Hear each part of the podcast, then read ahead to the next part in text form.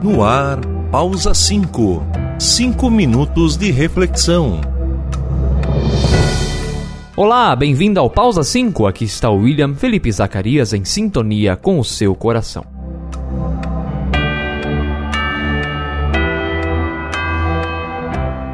Amados e amadas do Senhor, nós estamos vivendo na era do consumo. Já não reina mais a velha separação entre ter e ser, mas parecer e ser. Pessoas que mal têm com que sustentar procuram ter uma vida que não condiz com a sua renda. Parecem muito bem de vida, mas as dívidas já são quase impagáveis. O mesmo acontece nos relacionamentos. Há casamentos despencando, mas com de amor e paixão nas fotos postadas em redes sociais. O consumismo serve para ostentar uma aparência de uma essência que não existe. Infelizmente, a mesma mentalidade invadiu também a fé cristã. Pessoas procuram apenas consumir Deus, consumir a fé, ter experiências com Deus, ter experiências com o Espírito de Deus, sem o conhecerem de fato. Buscam preencher o seu vazio interior com uma vida cristã sem espiritualidade, ou seja, sem leitura da Bíblia, sem oração, sem comunhão. Ouvem pregações nas suas próprias casas e escolhe aquela que até faz rir muito, mas que não fala nada sobre o próprio pecado. O que lhes importa são as curas e manifestações poderosas do Espírito Santo. Creio que o Espírito Santo se manifesta de muitas maneiras, mas acredito que essas manifestações nunca irão longe daquilo que está escrito na palavra de Deus.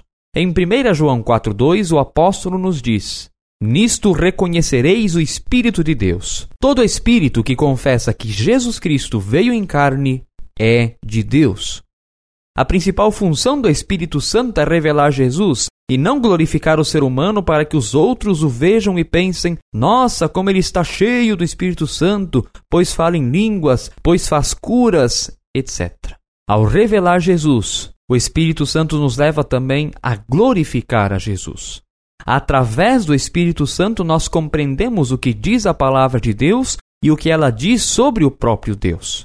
Nós estamos na Epifania, período do calendário litúrgico que tem como função nos mostrar quem é Jesus.